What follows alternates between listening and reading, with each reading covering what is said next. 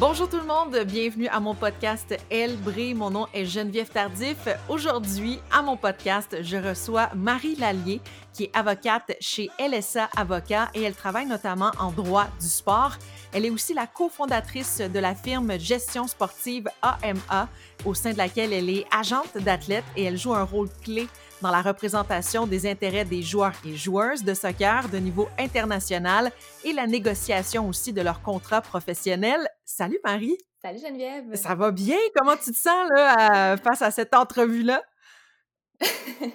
oui, ça va super bien. Euh, ben, d'abord, je suis très, très honorée de, ton invitation quand je vois un peu euh, les autres femmes que tu interviews. Donc, euh, je suis contente de, faire partie de ce beau podcast. Puis, voilà. Ben là, ça fait plaisir tu as tout un parcours. Euh, quel âge as-tu? Tu as l'air toute jeune, puis c'est un parcours qui est assez impressionnant. J'ai 27 ans. Donc, euh, oui, quand même. ça commence bien. Tu me fais capoter, tu me fais capoter. Euh, non, ça, commence bien. Tu dis, on parle, tu sais, tu es avocate, tu travailles notamment en droit du sport, là, tu viens de, de, de co-fonder une firme de gestion sportive. Le sport, ça doit faire, ça doit faire une partie intégrante de ta vie, là. Tout à fait. En fait, depuis que je suis jeune, euh, j'ai pratiqué plein de sports. Mes parents ont eu ce, réflexe-là de me faire découvrir euh, autant la natation que le ski, qu'un peu de gymnastique, le ballet, le soccer, euh, un peu de tout. Puis, en fait, c'est le soccer qui a vraiment gagné mon cœur. Donc, j'ai joué durant plusieurs années. je joue encore maintenant plus pour le plaisir, comme on dit. Mais ben oui. Puis aussi, euh, ce qui est particulier, c'est que j'ai eu une passion très, très jeune pour le coaching. Donc, dès que je suis sortie du secondaire à 17 ans, j'ai commencé à m'impliquer à mon école secondaire, justement, comme assistante coach d'abord. Puis, euh, c'est drôle parce que souvent, justement, les athlètes euh, sont... Ils ont un intérêt pour le coaching, mais sont pas prêts à un peu se laisser, se mettre de côté eux-mêmes ou leur carrière sportive pour aider les plus jeunes. Mais moi, chez moi, ça a été très naturel et très jeune. Donc, ça fait en fait jusqu'à aujourd'hui, j'avais pas vraiment arrêté de coacher, là, si ce n'était pas de la pandémie. Mais bon, j'ai coaché pendant 10 ans. C'était qui les, équipes que tu coachais? C'était où? Euh, en fait, j'ai coaché euh, au niveau scolaire, justement, au Collège Laval. Ça, c'était le futsal, en fait. Donc, c'est quand même un sport euh, à part entière, différent que le soccer. Et j'ai également coaché au soccer civil à, à Monteuil un club civil super bon à Laval et également à Blainville. Puis quand tu étais jeune, là, tu rêvais de faire quoi? Est-ce que tu rêvais déjà d'être une grande avocate ou tu rêvais d'une carrière en sport? C'était quoi que tu voulais? Oui, c'est une bonne question. En fait, disons que c'est plus vers la fin de mon secondaire que je me suis posé ces questions-là, puis j'ai rencontré quelqu'un un peu pour m'orienter. Puis euh, ce qui ressortait, c'était euh, prof d'éducation physique ou avocate. Il y avait les deux qui sont vraiment différents, je trouvais, en raison justement de mes relations avec euh, les jeunes, le coaching. Mais c'est ça. En fait, réellement, on dirait que j'ai toujours voulu être une femme d'affaires. Donc, le droit pour moi, là, ça ouvrait les portes vraiment sur tout. Puis au, secondaire 5, justement, au collège Aval, j'ai suivi un cours de droit. Donc, dès ce, dès ce moment-là, je me dis, bon, je vais être avocate. Mais en même temps, comme on disait souvent, quand on regardait mon CV, jusqu'à temps que je termine mon barreau, on aurait dit que j'avais un CV d'une prof d'éduc, parce que justement, je coachais beaucoup et euh, les, euh, les étés, j'étais dans les camps de jour ou j'étais dans les camps de soccer. J'ai travaillé à l'Impact de Montréal aussi euh, avec leur, leur école de soccer. Donc, c'est ça. Il, aurait, il a vraiment fallu que, que je termine mon barreau là, pour me plonger vraiment plus dans le monde du droit traditionnel, disons.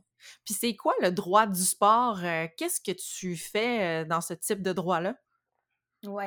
Mais dans le fond, le droit du sport, c'est un, un, beau mot, mais pour dire, ben, certainement qu'il y a certains domaines que c'est vraiment spécifique au sport, mais plus souvent qu'autrement, c'est plus euh, un environnement en droit du sport, mais c'est plusieurs types de droits qu'on va retrouver, surtout le droit du travail, par exemple les contrats pour les joueurs ou les contrats pour les entraîneurs.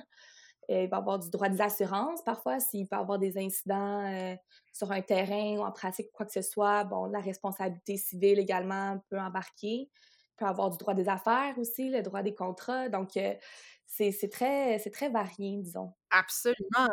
Puis là, tu as confondé, c'est quand vous avez décidé de vous lancer là-dedans, dans la, la, la firme de gestion?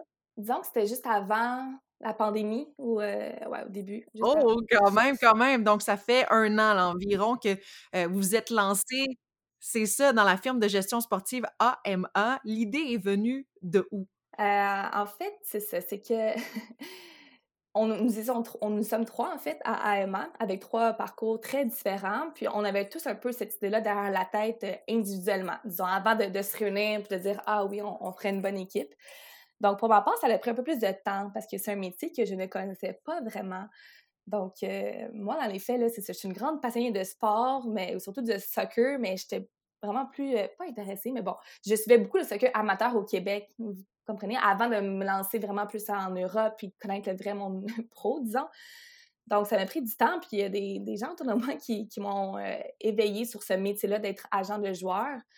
Puis, euh, justement, quand j'ai commencé à pratiquer comme avocate, euh, comme je dis, un peu plus conventionnelle, au centre-ville, dans une boutique de, de litige, Euh, et là, j'ai continué à coacher. J'ai pas voulu mettre une croix là-dessus. Donc là, je quittais le centre-ville deux fois par semaine à 3 heures l'après-midi, super tôt, pour courir, pour aller coacher euh, mes jeunes. Puis là, je me dis, bon, OK, là, si je décroche pas, là, il doit y avoir quelque chose euh, à faire avec ça. Je dois marier là, mes passions de justement droit des affaires, droit du sport, puis ma relation avec l'athlète.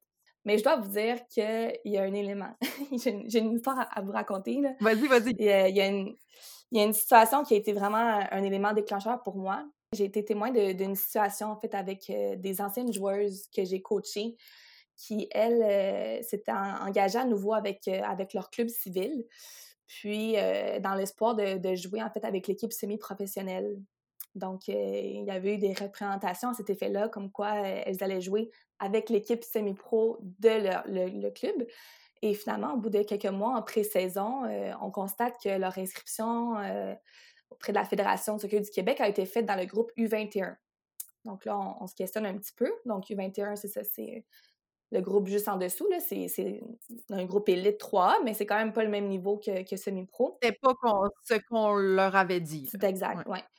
Donc, j'ai été témoin de ça, puis c'était des joueuses, en fait, qui se sont retrouvées prises dans cette situation-là parce qu'elles s'étaient engagées en, signant, disons, un bordereau auprès de la Fédération du Québec à jouer pour ce club-là. Alors que c'était des joueuses extrêmement talentueuses qui avaient d'autres offres pour jouer dans d'autres clubs semi-pro. mais le club en question n'a pas voulu les, les, laisser euh, partir. Puis ce qui est ironique là-dedans, c'est que, bon, j'ai aucun mot négatif à dire sur ce club-là. J'ai beaucoup de respect pour eux et tout ça. Puis dans le fond, ils ont respecté les règlements en vigueur. c'est ça qui est ironique, là. Parce que les règlements en vigueur, parce que Québec permettait de, je vais pas dire bloquer, là, mais de refuser de libérer un joueur. Bon, il y a certaines exceptions, puis mes joueurs ne faisaient pas partie des exceptions. Donc, dans ces circonstances-là, je me suis retrouvée témoin justement de, de joueuses qui, que je trouvais qu'elles n'avaient pas été bien bon, conseillées, protégées. Euh. Que leur intérêt n'était pas euh, ouais, respecté. Puis, euh, tu sais, on peut comprendre aussi quand même que ça reste que c'est un sport d'équipe, le soccer, donc il faut avoir certains règlements peut-être pour pas que les joueurs quittent tous d'un coup quoi que ce soit, mais parfois, il y a quand même un peu le gros bon sens. tu sais, c'est des joueuses qui ne faisaient même plus partie du club, donc il n'y avait aucune bonne raison de les retenir. Bref, ça pour dire que finalement, j'ai pris mon courage à deux mains parce que sur le coup, j'avais peur un peu, je veux dire les vraies choses, j'avais peur, je savais pas comment ça fonctionnait ce processus-là, mais finalement, j'ai pris le dossier, puis euh, on est allé voir euh, l'association régionale de Laval. Ils ont bâti le club. On est allé voir la Fédé du Québec. Ils ont bâti leur club. Et là, ça, le dossier a dû se rendre à Soccer Canada. Puis au final, les joueurs ont été libérés en question. Puis euh, elles ont quand même été empêchées de jouer pendant deux, deux, trois mois. Mais vous savez, quand on a 17, 18 ans, un printemps comme ça, on ne joue pas pendant deux, trois mois, là, ça peut avoir des effets assez importants. Donc, quand les joueuses ont mm-hmm. eu cette décision-là, comme quoi elles étaient libérées, elles pleuraient de joie. Puis, moi aussi, venu me chercher. Je suis comme, mon Dieu, on a fait quelque chose de bien. Donc, pour moi, ça, ça a été vraiment un élément déclencheur parce que même si ce club-là, exemple, je le connaissais, je respectais et tout ça, mais je me dis, ben, l'intérêt des joueurs est plus important dans mon cas à moi, tu sais. Puis, là, je les avais coachés en plus. Donc, euh, tout ça a fait tellement de sens pour moi. Donc, euh, Bravo! Puis là, quand tu as décidé de te lancer, est-ce que tu as dû suivre euh, une formation pour être agente de joueur ou ça fonctionne comment? Oui, non, c'est pas un métier, disons, qui est très réglementé. Donc, non, j'ai pas suivi de formation en particulier, là, outre, bon, c'est de voir des formations que, je fais moi-même, disons. Ouais, ouais, ouais. J'ai pensé beaucoup à aller en France, suivre une licence. Là, en, en France, c'est très, c'est très bien régi. Mais bon, au final, cette idée-là est passée. Puis je me suis aussi entourée de, gens, justement mes cofondateurs qui me complétaient bien à ce niveau-là, dont euh, Ali Gerba, qui est un ancien joueur pro. Donc, lui, il vient vraiment chercher le bagage que moi, je recherchais parce que c'est ça. J'ai pas joué pro. OK. Fait que là, dans le fond, c'est quoi la, firme de gestion sportive AMA? C'est quoi que vous faites, là, concrètement? Pour l'instant, on est que dans le soccer. On commence dans, le domaine qu'on connaît le mieux. Ben oui. Donc, euh, on recrute des jeunes, surtout au Québec, mais au Canada aussi. En fait, on a déjà deux joueuses ontariennes. Puis, euh, notre but, en fait, c'est ça, c'est de recruter les meilleurs talents, de les accompagner, même si, exemple, elles sont prêtes à jouer pro seulement dans un an ou deux. Nous, on veut offrir un peu plus là, que juste, OK, tu un contrat, puis on se reparle dans six mois. Là. On veut les accompagner dans ce processus-là, même vers la fin de leurs études, souvent universitaires. Ensuite, on veut euh, faire euh, des plans de carrière pour eux, où est-ce qu'on les voit euh, à, court terme, moyen terme et tout ça. Puis, dans le fond, évidemment, après ça, ça va être la négociation de contrat dans leur meilleur intérêt. Puis les suivre durant leur contrat, durant leur saison, suivre leurs matchs, leurs performances, les promouvoir. Puis ça, c'est une roue qui tourne un petit peu. Là. Puis en fait, on est autant dans le domaine, dans les soccer masculins que féminins c'est une grande fierté pour nous, là, parce qu'à date au Québec, euh, nos, joueuses féminines n'ont pas nécessairement de, repères ou d'aide. Souvent, elles vont avoir des agents qui sont en France ou en Espagne. Elles, ne les ont jamais vus. Puis, sont des bons agents qui ont beaucoup de contacts, mais des fois, c'est le fun d'avoir des gens d'ici qui ont vraiment des intérêts à cœur, puis euh, qui savent un peu ce que tu vis là, comme joueuse canadienne ou joueur canadien. Fait que dans le fond, ce que tu me dis, c'est qu'il y avait un besoin au Québec surtout pour le soccer féminin? Tout à fait. Mais en fait, masculin aussi. On se cachera pas. Là, En fait, euh, c'est un peu nouveau. Là. Il y a de plus... Ben, nouveau à ma connaissance. Il y a de plus en plus d'agents. Puis, euh, disons qu'il n'y en a pas trop, là, parce qu'il y a beaucoup de joueurs qui, oui, qui aimeraient ça, euh, jouer pro, mais qui ne savent pas comment, comment se rendre. C'est tellement un gros bassin. Il y, a, tellement beaucoup de joueurs aussi qui, qui ont ce même rêve-là. Puis alors qu'au Canada, on n'a pas beaucoup d'options. On veut pas, là, on a la Ligue canadienne, la première Ligue canadienne. Il y a huit équipes. Euh, donc aux États-Unis aussi, bon, il y a la MLS, il y a la USL, mais ça reste que comparativement en, Europe, où est-ce qu'il y a euh, plusieurs ligues, plusieurs divisions dans chaque pays. Euh, on est loin d'avoir autant d'options ici, là, donc. Puis qu'est-ce que tu aimes le plus dans ce travail-là? -là, quest ce qui, qui te passionne? Mais en fait, c'est vraiment de, reproduire ce, que, ce qui me passionnait aussi dans le coaching. Là. Outre le sport, c'était ma relation avec euh, mes joueuses que, que j'avais aussi en dehors du terrain, avant les games, après les games, même après les saisons, puis plusieurs joueuses que je suis encore proche d'elles aujourd'hui. Ce qui me passionne, c'est ça, c'est vraiment tout le processus euh, de, de repérer les talents, de les aborder, de comment qu'on se présente, de qu'est-ce qu'on peut leur offrir. Euh, après ça, évidemment, de quand on trouve une opportunité pour eux, c'est vraiment excitant aussi. On est vraiment content. Mais c'est sûr que la série sur le Sunday, c'est de les voir performer. Puis, euh, je me rappelle encore, en fait, notre première joueuse, Michaela Morton, qui, qui a eu son premier contrat en Israël en Division 1. Puis le premier euh, match qu'elle jouait, elle était au pays depuis seulement une semaine. Donc, elle s'était pas beaucoup entraînée. Finalement, elle est rentrée à la 85e minute, puis elle a fait une passe décisive pour réaliser. Puis c'était comme le sentiment était tellement, euh, était tellement fort, c'était tellement le fun. ouais, non. Puis ça a été quoi tes, tes, plus grandes difficultés ou ton plus grand défi euh, en te lançant là-dedans? Mon Dieu. Ben, c'est sûr qu'on s'est lancé en tant que COVIDant, ça l'aide pas. Comment vous avez vécu ça, tu sais, en tant que dans, dans cette période-là de COVID, de, de, en pandémie, là, puis tout le sport était arrêté bien tout de même parce que nous, ça nous a permis de prendre le temps parce que tous les trois, là, faut pas se mentir, c'est pas une entreprise qui est, qui est facile à faire de l'argent rapidement ou quoi que ce soit, surtout pas qu'on est beaucoup dans ce cœur féminin. On le fait vraiment pour l'instant par passion puis projet de cœur. Donc, on a chacun nos occupations à temps plein autres que, que AMA. Mais la pandémie, au contraire, ça a été favorable pour nous un peu de, de nous retrouver, d'avoir du temps euh, pour euh, build notre plan d'affaires, mm-hmm. build notre vision, nos valeurs, nos principes de jeu, comme on dit. C'est sûr que, bon, on a des contacts intéressants en Europe, puis qu'on aurait, on aurait pu envoyer beaucoup de joueurs, euh, disons, déjà le début 2021. Donc, c'est pas aussi simple que ça. Donc, il faut seulement être patient, je pense. On continue à travailler sur euh, mais c'est sûr que là, je commence à avoir hâte que les, euh, les douanes ouvrent, là. c'est ça. Ouais, ouais, que les barrières tombent, que, que c'est ça, là, tu sais, que tout recommence. Tu parles de barrières, euh, tu es une femme dans un milieu d'hommes. Tant, dans tes deux, je te dirais, milieux, Là, tu travailles avec deux hommes pour la firme de gestion sportive. dans le, bureau d'avocat, il y a quand même beaucoup d'hommes, moins de femmes.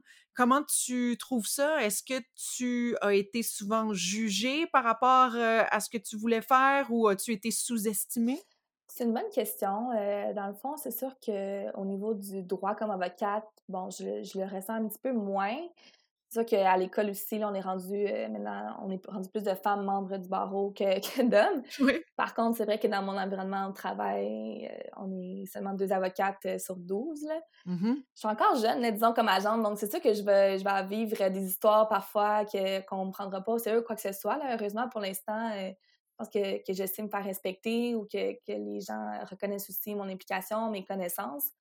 Euh, je ne cacherai pas que, que, mon titre professionnel aussi peut m'être euh, favorable dans ces circonstances-là, parce que c'est pas tous les agents qui sont, euh, qui sont avocats. Ben non, comme Émilie Castonguay, Émilie me fait penser à toi, surtout, elle est au hockey avec Alexis Lafrenière, elle aussi avocate et maintenant agente. je pense que tu es la seule agente de, de, de soccer au Québec. En tout cas, moi, j'en connais pas d'autres. Oui, en fait, euh, si je ne me trompe pas, je suis la seule au Canada. T'es la seule au Canada, mais quand même, Oui, c'est ça. Quand je me suis euh, officiellement enregistrée auprès de Soccer Canada comme euh, intermédiaire, qu'ils disent, j'ai, voulu confirmer l'information. J'étais comme curieuse. Puis oui, c'est ça. Je suis la seule qui, suis enregistrée, du moins, auprès de Soccer Canada. Là. Donc, oui, c'est pas rien. C'est, une grande fierté pour moi. Je ne le cacherai pas. Puis tant mieux si ça peut, ça peut inspirer ou ouvrir la porte pour d'autres, là, parce que c'est un beau travail. Mais par contre, je sais qu'il y a d'autres femmes quand même déjà au Québec. Là, je pense euh, entre autres à Lynn Brogard qui a, aidé des joueurs par contre dans leur carrière professionnelle. Bon, peut-être sans avoir le titre officiel, mais voilà. Oui. Mais quand même, tu sais, c'est beau aussi de voir que tu n'as pas été euh, jugé ou sous-estimé, en tout cas euh, à tes débuts. Puis, tu sais, quand tu, qu'il y a d'autres peut-être jeunes filles qui vont entendre cette entrevue-là puis qui vont se dire, ah, c'est possible, moi aussi, j'aimerais faire ça. C'est quoi le conseil que tu leur donnerais? En fait, j'espère que ça va arriver, puis c'est juste de foncer. Puis je sais que ça a, été, ça a été dit souvent dans le milieu du sport, je pourrais dire, mais c'est de se créer ses propres opportunités. Parce que, bon, je me l'ai fait dire également souvent, mais jamais personne serait venu cogner à ma porte pour dire oh, on va t'engager comme agente. Il n'y a même pas de firme pratiquement euh, au Québec, du moins qui engage, euh, qui sont assez grosses pour engager des employés ou quoi que ce soit. Que, ouais, c'est vraiment de, de, de croire en, en, ses ambitions puis de foncer de, créer sa propre chance. Absolument. Mais ben, moi, tu m'inspires en tout cas beaucoup. Puis, ça serait quoi ton, ton désir pour la prochaine année? Qu'est-ce qui, euh, qui s'en vient pour toi? Euh, mon désir, en fait, euh, ça va être de, bon, de continuer évidemment à travailler sur AMA, de, de grandir notre bassin de joueurs, de joueuses, surtout de continuer à les aider, les appuyer, les conseiller aussi dans leur carrière. Puis, hopefully, c'est ça, les, euh, les douanes vont ouvrir bientôt, euh, faire plus de voyages. Moi aussi, de mon côté, j'ai hâte de, de voyager, d'aller serrer des mains sur les terrains euh, en Europe, d'aller me présenter. Marie, même moi, j'ai hâte de te pouvoir te, te, serrer la main et de te dire bravo, félicitations pour ben il faut de la drive, il faut un certain courage là, pour faire tout ce que tu fais. Et moi, ben, je trouve ça super encourageant puis super inspirant et euh, très heureuse de t'avoir eu euh, sur Elbris. Ça me fait plaisir, Geneviève. Merci pour tes bons mots. Puis je suis vraiment contente d'avoir participé euh, à ton podcast qui est vraiment super. Ah, merci à toi. Bye bye. Bye. Un gros merci à Marie Lallier pour cette entrevue, une belle découverte pour moi et j'espère que c'est le cas pour vous. La semaine prochaine, direction Dubaï pour parler de basketball NBA avec nul autre que Rosanne Jolie. Bye tout le monde, à mardi prochain.